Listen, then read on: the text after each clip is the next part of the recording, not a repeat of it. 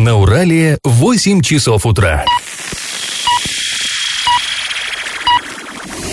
В эфире немного аналитическая, немного юмористическая и слегка музыкальная передача «Заварники» на радио «Шансон Орск». Для лиц старше 12 лет. Доброе утро, друзья! Вы слушаете радио «Шансон Орск», в эфире программа «Заварники», и ближайший час вы проведете с нами, ее ведущими Олесей Колпаковой и Павлом Лещенко. Сегодня мы с вами поговорим о наболевшем, о газовых атаках на Орск, которые все никак не прекращаются, прям зачастились с ними наши предприятия. Также расскажем вам о том, как депутат городского совета решил стать волонтером в больнице, в ковид-центре. Ой, там история. Помимо этого мы затронем много разных интересных новостей, но все новости будут чуть позже, сейчас по традиции старости. Пашины старости. И в нашей а, ретро-рубрике мы продолжаем, ну, в ожидании наступления Нового года, читать новогодние выпуски старых газет. Позавчера я вам рассказывал про шикарнейший новогодний репортаж из Нью-Йорка. Он был опубликован в первом номере Орского рабочего. Ну, это была единственная именно городская газета в Орске. За 1951 год, начало Холодной войны, репортаж был просто, ну, ух. А, так вот, сейчас у нас на очереди Орский же рабочий, но уже за год 1965 первый. Ну, соответственно, сами понимаете, 7, э, сколько получается, 60, извините, 60, конечно, лет назад. А, про что же писала наша городская газета? Тогда журналисты опубликовали очень интересно, вот именно с нынешних наших позиций, интересный материал о градостроительных планах. Ну, сами понимаете, 61 год. Это время, ну, наверное, самого такого интенсивного развития Орска. Это время строительства именно жилищного. То есть, понимаете, сейчас у нас сдается в год, там, допустим, какой-нибудь там трехэтажный, как это принято, или двухэтажный таунхаус, да, для медиков, и мы такие, о, ничего себе, строительство. А тогда... Да, наверное, даже не раз в год, поменьше. Да и реже, да. да. А тогда, то есть, ну, строились ну, С бешеной скоростью. Не кварталы, а целые районы возводились. Вот, то есть, э, действительно, человек откуда-нибудь там с, с Майки или с ОЗТП, ну, ОЗТП еще не было, что я тут вру, а, да, из какого-то отдаленного района приезжал в центр, бах, был пустырь, прошлый его приезд, а теперь там уже живут люди, все застроено. То есть что-то фантастическое происходило. И вот в новогоднем выпуске Орского рабочего было особое такое место, выделено под интервью с начальником местного отделения Гипрогора. Гипрогор, это, знаете, была проектная организация в Советском Союзе, э, которая занималась именно планированием, проектированием, и не просто там каких-то домов отдельных, а именно градостроительные планы. Так вот, серьезно они работали. А, так вот, что же там писалось? Через пять лет, говорит руководитель мастерской товарищ Таранов, застроятся пустыри между городком нефтяников и городком машиностроителей, а также закончится застройка центральных проспектов, ну, понимаете, да, Ленина и Сталина. Сталин это нынешний проспект Мира, он был проспектом Сталина в то время. А в новом районе, что вырастет за поселком местных советов и протянется в сторону Круторожина, будут жить 40-50 тысяч человек. И вот тут интересно, да, именно поселки, эти названия нам сейчас ни о чем не говорят, ну, в основном. А, что же такое поселок Нефтяников? Как-то сейчас вышло это из обихода, а поселок Нефтяников это район кинотеатра Мир. Вторая школа, вот это все, это строил АНОС застраивал вот, вот этот райончик и называли городок Нефтяников или поселок Нефтяников. Ну а поселок машиностроителей это нынешний второй участок, то есть, э, понимаете, это то, что строил ЮМС. Краматорская улица, почему она Краматорская? Потому что э, ЮМС, собственно говоря, родом из Новокраматорска, и там много украинцев вот работало на этом заводе, и так вот ностальгически назвали. А вот между э, нефтяников городком и городком машиностроителей шли пустыри. И вот они, то есть самый-самый центр. Вот э, то, что сейчас нам кажется, здрасте, как это, Комсомольская, что ли, не была застроена? Да вот, да, тогда она не была, и тогда это были именно пустыри. И их обещали застроить. Э, и, как мы видим, э, обещания э, сдержали. Далее, а, поселком местных советов назывался район, который располагался примерно вот между нынешней улицей Тбилисской и нынешней Добровольского. Тогда там были так реденько разбросаны какие-то бараки, частные дома, а вот эти многоэтажные а, многоэтажки, да, там пяти-девятиэтажки, они именно в 60-х были возведены. Ну и далее в 70-х уже. Но тут что еще интересно, у архитекторов тогда Гипрогора были планы не только на Орск как таковой, они вообще масштабно мыслили. Они собирались заложить совершенно отдельный город. И вот еще одна цитата. «Асбест-городок – это условное задание, данное проектировщиками городу, который должен появиться в Домбаровском районе, рядом с новым крупным промышленным предприятием. Создавая этот проект, архитекторы как бы открывают еще одну страницу недалекого будущего». Конец цитаты. Ну, я вам сразу могу сказать, этот самый асбест-городок, он был построен. Он был построен, вы все его хорошо знаете, но название получил другое, не асбест-городок. Вот кто правильно ответит, что за название у этого города сейчас, получит приз за победу в нашем традиционном конкурсе. Варианты. Один – мирный, вариант 2 – светлый, вариант 3 – ясный. Ответы присылайте нам на номер 8 903 390 40 40, а после небольшой паузы мы с вами вернемся в эту студию и перейдем уже от старостей к новостям. Галопом по Азиям Европам! В Орске будут судить женщину-водителя, автомобиль которой перевернулся на Никельской объездной в октябре этого года. А в машине в тот момент находились двое детей, э, дочь и племянница женщины. Племянница в результате аварии выпала из окна машины и от полученных травм скончалась на месте происшествия. И э, по версии следствия обвиняемая, управляя автомобилем, э, избрала такую скорость, которая не позволяла контролировать движение транспортного средства. Э, губернатор Денис Паслер встретился с новым прокурором Оренбургской области Русланом Медведевым. Напомню я вам, что у нас довольно долго не было э, регионального прокурора, его обязанности исполняли заместители и прочее. Вот, наконец, все, назначен. Как сообщает пресс-служба прокуратуры, в ходе этой встречи обсуждались вопросы взаимодействия. Одной из ключевых тем стало а, формирование адекватных цен на продукты питания, медикаменты, товары повседневного спроса. Где-то я все это совсем недавно слышал. Мы понимаем, откуда тут ветер, конечно, дует. А, а, кроме того, был сделан акцент на реализации национальных проектов, намечены пути оздоровления экологической обстановки. А вот это очень важно, и эту тему мы с вами еще сегодня обсудим. И, кстати, еще добавлю, что там такая небольшая рокировочка была, потому что э, этот прокурор из Амурской области, а наш Оренбуржец стал главным прокурором Амурской области. Ну, поменялись. Да. А в поселке Джанталап-Орска в этом году а, в рамках государственной программы построили а, фельдшерско-акушерский пункт, но пациентов он пока не принимает. В Министерстве здравоохранения региона нам рассказали, что ФАП введен в эксплуатацию, работы по оснащению медицинским оборудованием проведены в установленные сроки, но пока нет лицензии на осуществление медицинской деятельности. Эта работа сейчас проводится, она должна завершиться в первом квартале уже следующего года, и по данным областного Минздрава, это не противоречит срокам госпрограммы.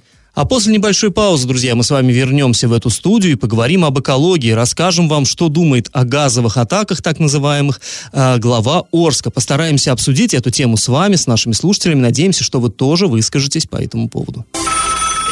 Я в теме.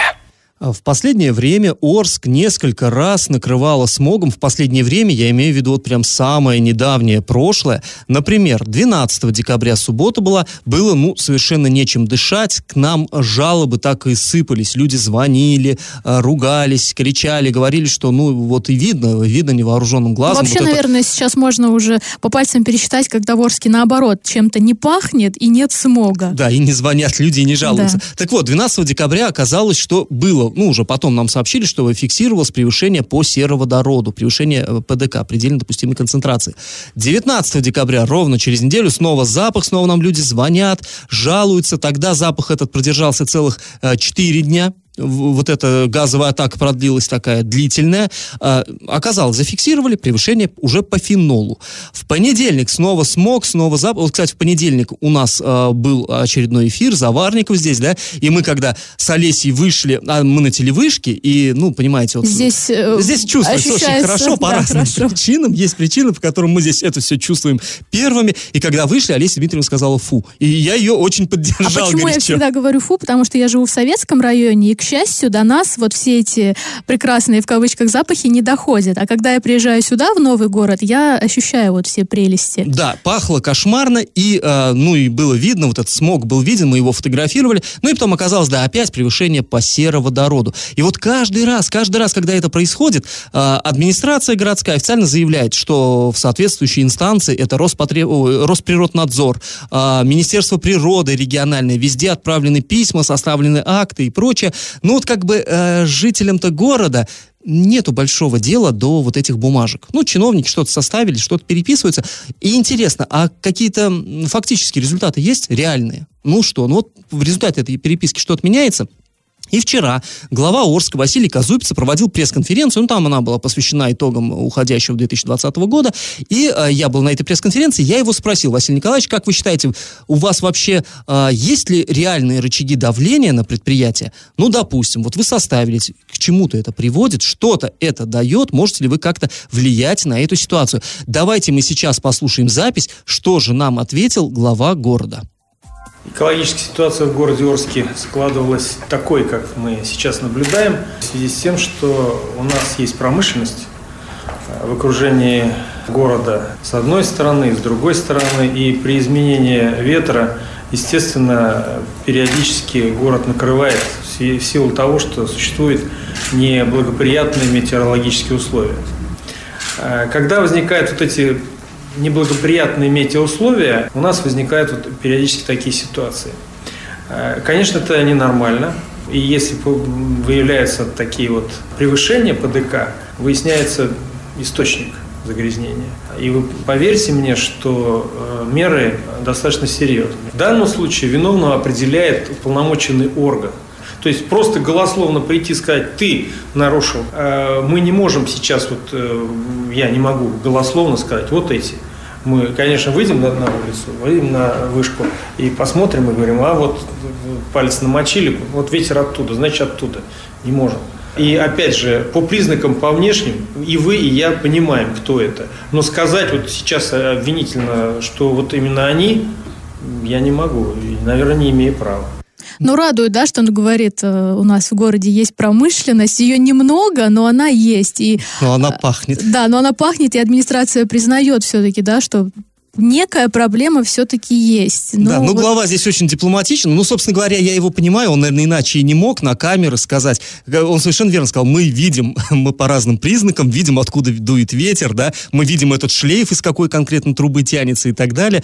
Да, естественно, все все понимают, но вот так, такое законодательство, в общем-то. Но он сказал, что все-таки их штрафуют, наказывают, и об этом мы еще поговорим. Поговорим после небольшой паузы. Мы сейчас ненадолго прервемся. После паузы продолжим продолжим обсуждать ту же тему. И, кстати, мы надеемся на вашу помощь в этом.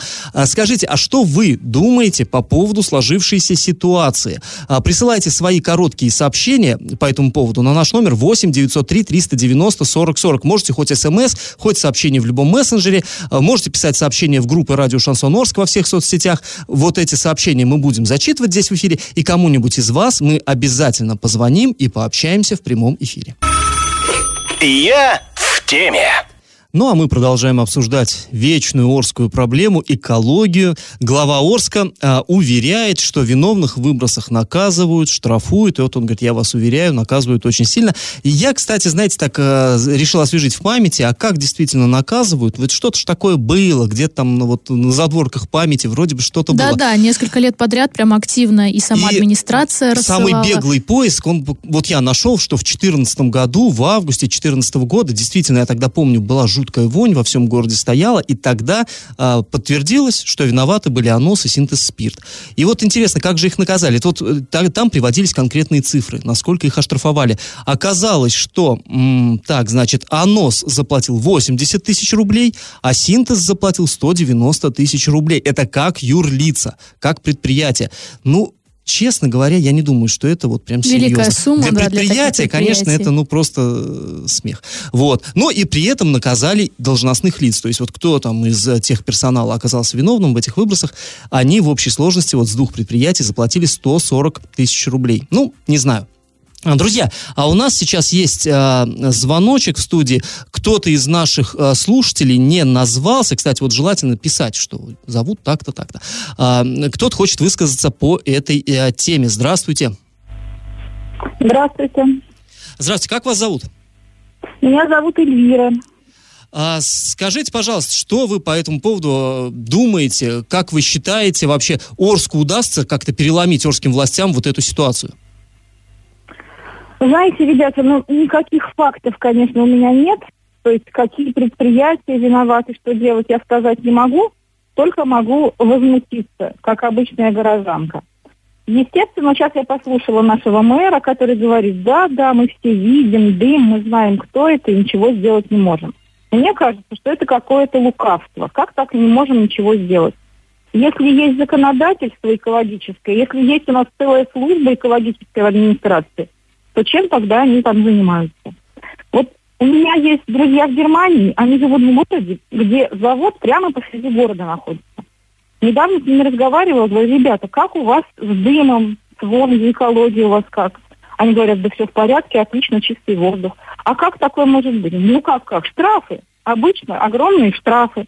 За малейший выброс, который есть штрафуют предприятия, вплоть до закрытия, так что им невыгодно дымить. Я Ну- так понимаю, у нас в городе точно так же это решится, не иначе. А, да, спасибо вам за звонок. Вот мы как раз только перед тем, как с вами поговорить, обсуждали штрафы. И, ну, может быть, я как-то по-обывательски к этому подхожу. Мне кажется, они как раз-таки недостаточны. И, э, ну, вот, кстати, слово «закрытие» прозвучало. Не хотелось бы. Вот, вот что не хотелось бы, то не хотелось бы. И так да, уже у все нас и так позакрыто. осталось, А, пальцам пересчитать. Э, Да, но вот э, в целом ситуация мне тоже не видится, что как-то она может измениться, и законодательная база все-таки она должна, я думаю, как-то подстраиваться, быть более, более э, суровыми закону. Вот тут я согласен с нашей слушательницей. Ну и тут хочется, да, еще добавить, э, что у нас есть помимо, да, отдела экологии в администрации э, Министерства природы, то есть ведомств у нас достаточно, которые могут контролировать э, весь этот процесс, но, э, как мы видим, э, напомню, вот в прошлом году тоже по зиме стоял жуткий смог, пахло, и тогда говорили, что это все машины, выхлопные газы, и э, город у нас вот э, отопление идет, и откуда-то, в общем, там Да-да-да-да-да. какая-то вообще версия была дикая, все были в шоке, Э, как бы все понимали, что это смог не от машины однозначно, но а почему-то у нас вот специалисты решили, что Ну, почему-то, вот, знаешь, как бы тоже здесь, м, я, я, кажется, сегодня буду выступать адвокатом, да, наших властей, вот, хотя не хотелось бы. А, Действительно, вот э, у нас предприятия, которые чадят, это такие священные коровы. Ну, понятно, что они приносят, э, это одни из самых крупных налогоплательщиков. И э, никто не станет, да, вот их обижать, потому что, хотя, может, и стоило бы, потому что вот они платят большие деньги в бюджеты там разных Да, это уровней. понятно. Но вот этот вот ответ чиновника ве- вечный, что это промышленность, это налоги и так далее. Но никто не говорит закрывать предприятия. Говорят, что проверяйте там 21 век, поставьте фильтры, какие-то еще там механизмы должны быть. Ну, то есть, если вот э, в Германии, да, как-то это используют, и воздух там чистый, почему бы не использовать Кстати, это знаешь, у нас? Олесь, когда помнишь, у нас был э, в прошлом или позапрошлом уже году, что-то мне как-то позабылось, э, вот эти, э, вся история с мусороперерабатывающим заводом. А, и да. тогда приезжал еще губернатор наш Юрий Александрович Берг, и он говорил, да я был в Австрии, я был в Австрии, там вот этот завод, он там в центре города, ну вот это вечная история, да, в центре города, и все нормально, и там ничего не чадит, ничего не... И я тогда ввязался с одним из местных чиновников как бы в, в такую в дискуссию, и я нашел э, в Австрии, да, металлургический комбинат работает, и там тоже он, вот действительно, как наша сейчас звонила слушательница, да, чуть ли не в центре города этот комбинат, и там не дымочка над трубами. А почему? Да вот именно потому, потому что там за этим следят. А у нас есть ощущение, вот тогда у меня было ощущение, я тоже был против того, чтобы прям рядом с городом строили мусороперерабатывающий завод, хоть нам говорили, да там все будет чисто. Да ну, ну вы сможете это контролировать. Вот руку на сердце положа, сможете? Ну почему вы не можете справиться вот с таким производством, с таким производством, а с мусором вы прям сейчас так, раз, и у вас будет как в Австрии. Да не будет. Ну, еще один пример тогда приводил э, уже бывший директор природы. Э, В Сеуле, если я не ошибаюсь, он тоже Ну, говорил, да, что да. мусороперерабатывающий чуть ли не в центре, чуть ли там не э, в самом здании администрации. Ну, мы так удивились, что как бы, ну, это Корея, а это и- Россия. Да, и Южная Корея. причем. Южная, да. А, а, нам а, при- вот еще пришло а, сообщение, э, люди пишут, но я не совсем понимаю, тут что-то о том, что раньше было еще хуже. И я так понимаю, что вот наш слушатель имеет в виду, что, ну, нечего сейчас возмущаться, бы- бывало и хуже. Да, бывало, бывало гораздо хуже. И как-то в одной из предыдущих старостей я здесь рассказывал, я находил в нашем городском архиве документ, а, Томин, это был председатель исполкома, в начале, по-моему, 80-х, писал эм, жалобу в Москву трем, трем министрам, там министр цветной металлургии, министр э, машиностроения, соответственно, на три предприятия. Э, Синтез, э, Анос, ой, извините, Синтез, э, Юмс и Никель-комбинат. Вот. Везде были жуткие совершенно в плане экологии вещи, и ПДК превышалось. Не в полтора раза, как сейчас, в 35 раз. Это было, это факт, это было, и людям на голову шлак с неба сыпался, да. Но здесь вот, когда, если так к этому подходить, что да ладно, там сейчас полтора, это ерунда, бывало и хуже. Ну, мне кажется, это, понимаете, ПДК это э, установленная законом норма. Превышать ее просто нельзя. Если превысили, это уже плохо, это уже нарушение, это уже быть не должно так. И говорить, что бывало и хуже, ну, это то же самое, что ты придешь в полицию и скажешь, а, у меня там телефон, да, хулиганов подворотни отобрали, они скажут, ай, да ладно, могли да, зарезать. хуже. Да, ну, да, у нас недавно пять человек топором зарубили. Ну как? Ну закон нарушен, нарушен. Все, для этого есть власти, для этого есть правоохранительные органы, там все эти всевозможные прокуратуры и природ, потреб и прочие надзоры. Да не должно так быть. Все-таки надо контролировать. Ну вот я пока, честно говоря, не вижу, чтобы этот контроль был каким-то успешным. Ну и напомню, да, что жители города Орска, если вы чувствуете там неприятный запах, смог, а, обязательно нужно обращаться в соответствующие структуры, например, в ЕДДС позвонить, потому что если наберется хотя бы 5 звонков, то тогда уже э, экологи выезжают на замеры, а как бы если звонков нет, вы просто там в соцсетях написали или там подруги рассказали, что плохо пахнет, никто не поедет, и, соответственно, если превышения какие-то были, то никто их не зафиксирует. Поэтому, да, если и, чувствуете, звоните. И если чувствуете себя плохо, тоже звоните, номер известен. Хотя сейчас, конечно, мы понимаем, что скорая помощь, она перегружена, ну, понятно почему. Но, тем не менее, здесь, к сожалению, действует вот этот принцип э, «нет тела, нет дела», да? То есть, если нету жалоб, э, никто не обращался к врачам за помощью, то как бы и нет потерпевших, то и нечего и вроде как в воду вступить толочь. Считают так. Ну, такое у нас законодательство, опять-таки. Поэтому, да, нужно здесь, это наше здоровье, это будущее наших детей, здесь надо все-таки проявлять некоторую принципиальность, как мне кажется. А после небольшой паузы, друзья, мы с вами вернемся в эту студию и обсудим очень интересную новость. Орский депутат, который критиковал систему здравоохранения, пойдет работать волонтером в больницу. И как это понимать? Орский депутат Павел Коровин, а, критиковавший систему здравоохранения, сегодня пойдет работать волонтером в горбольнице номер 4. Ну, собственно, как он а, вчера мне говорил, с 8 утра он заступит на пост. Сейчас вот он уже трудится. Павел Семенович, если вы нас слышите, мы мысленно с вами. Да. А, вообще эту идею предложила министр здравоохранения Оренбургской области Татьяна Савинова, которая вчера была в Орске. Она встречалась эм, с депутатами сорскими и э, с главными врачами.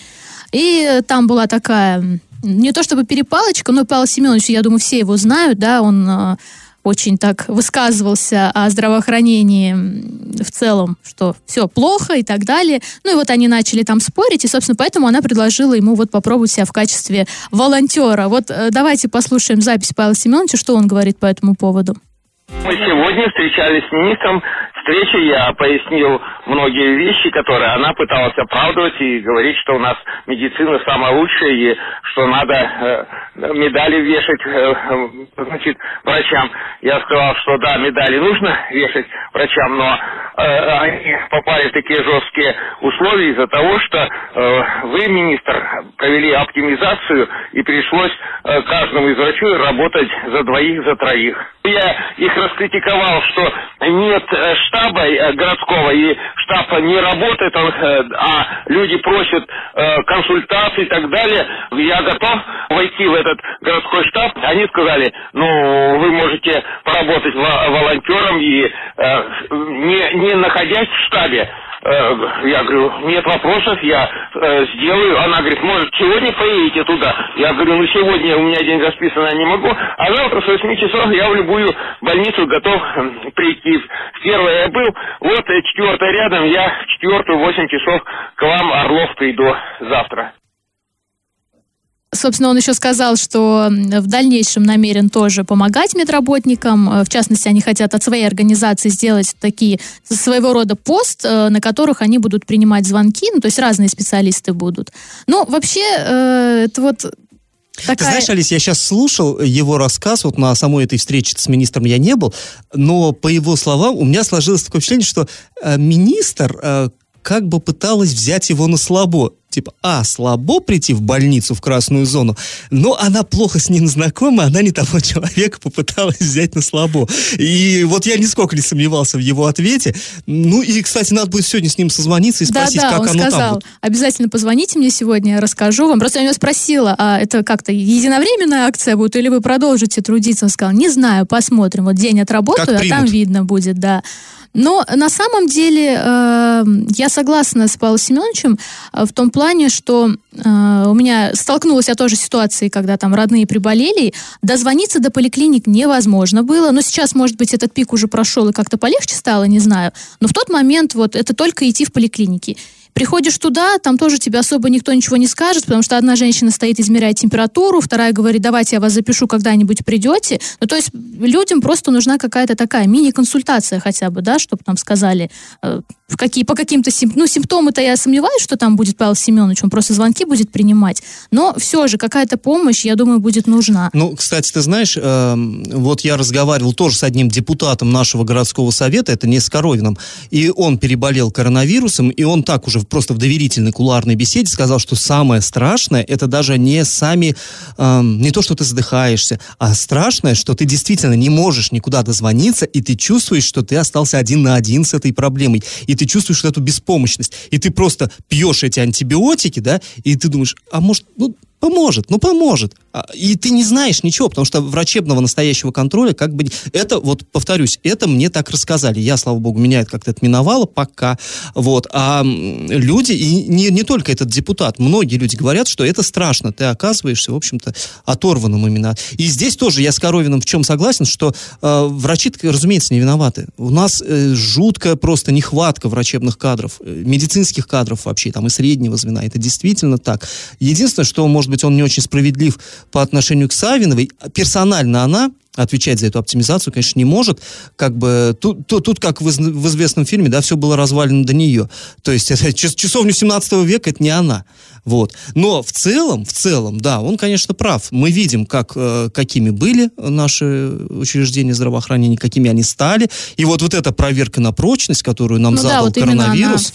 Сейчас, сейчас мы и увидели, насколько. Ну, э, немножечко, да, в защиту тоже нашего здравоохранения. Все-таки, когда вот вся эта ситуация началась, что не справлялись врачи, телефоны были перегружены, дополнительные линии действительно подключали, э, посадили туда студентов. Но ситуация еще какая, что люди паникуют и звонят там по любым поводам. Соответственно, линии перегружены, поэтому ты тоже дозвониться не можешь, потому что звонят по любому чиху. Ну, то есть тут вот э, такая двоякая ситуация. Ну и возвращаясь к Татьяне Савиновой, да, вот э, критикуешь, предлагай, как она вот сказала э, Павлу Семеновичу, э, аналогичная ситуация была еще в июне этого года, э, когда Минздрав э, с, э, сообщил в социальных сетях, что депутат ЗАГСОБа Оренбургской области а, Владимир Фролов не верит в существование пандемии коронавируса и считает, что в больнице а, госпитализируют людей без симптомов заболевания. Вот тогда его прям назвали ковид-диссидентом. Это, наверное, был первый оренбуржец, которого так назвали.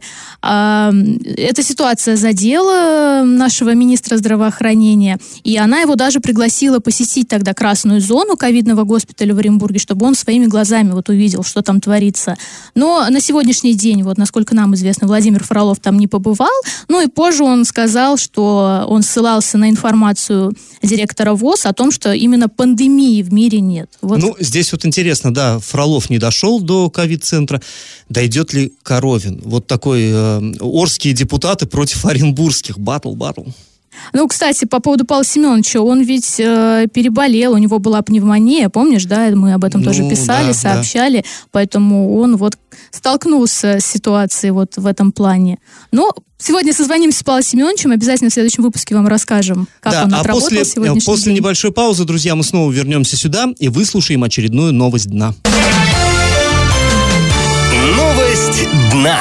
А, прежде чем к новости дна перейти, я хочу вот еще одну смс зачитать. Тут у нас э, слушатель спрашивает, а кстати, как обстоят дела с строительством мусороперерабатывающего завода в Орске? Вот э, тоже вчера с главой, когда встречались, ему этот вопрос задавали, и он сказал, что, ну, завод, безусловно, будет, но э, непонятно пока ни место, ни технология, ничего вот этого вот пока нет. Пока но это странно, это потому что технологию изначально нам говорили, что там будет несколько слоев супер там да, ну, классных. Нет, ну, и... ну понятно, но проекта-то не было толком, поэтому Поэтому, э, и вот я просто хочу еще напомнить, что, собственно говоря, арчане, насколько я, по крайней мере, помню, и как я это понимаю, э, никто особо-то против этого завода-то и не выступал. Э, вопросы были по месту его расположения. Он прям уж очень близко э, к жилым кварталам был.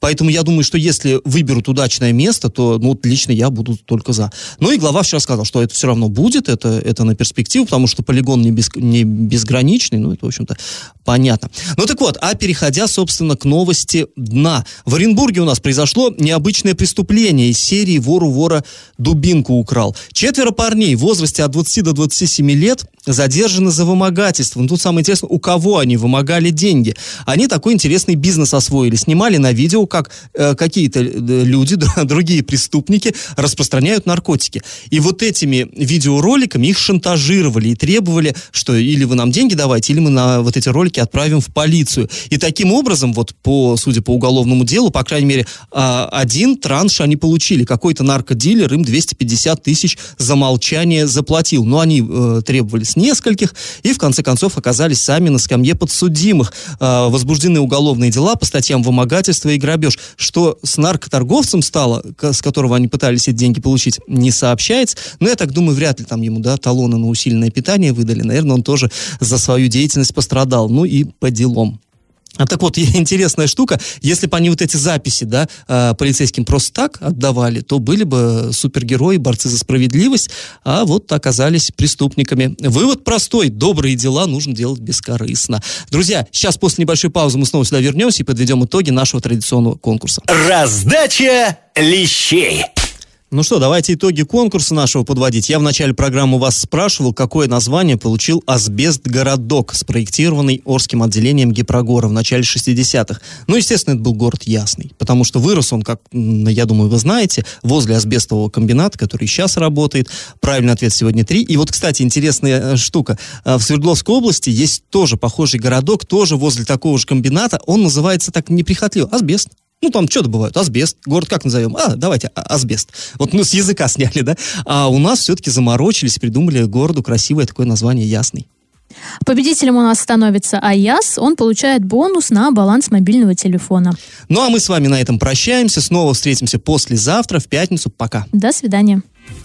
Завариваем и расхлебываем в передаче «Заварники» с 8 до 9 утра в понедельник, среду и пятницу на радио «Шансон Орск». Категория 12+. Радио «Шансон». СМИ зарегистрировано Роскомнадзором. Свидетельство о регистрации Л номер ФС 77 68 373 от 30 декабря 2016 года. Для лиц старше 12 лет.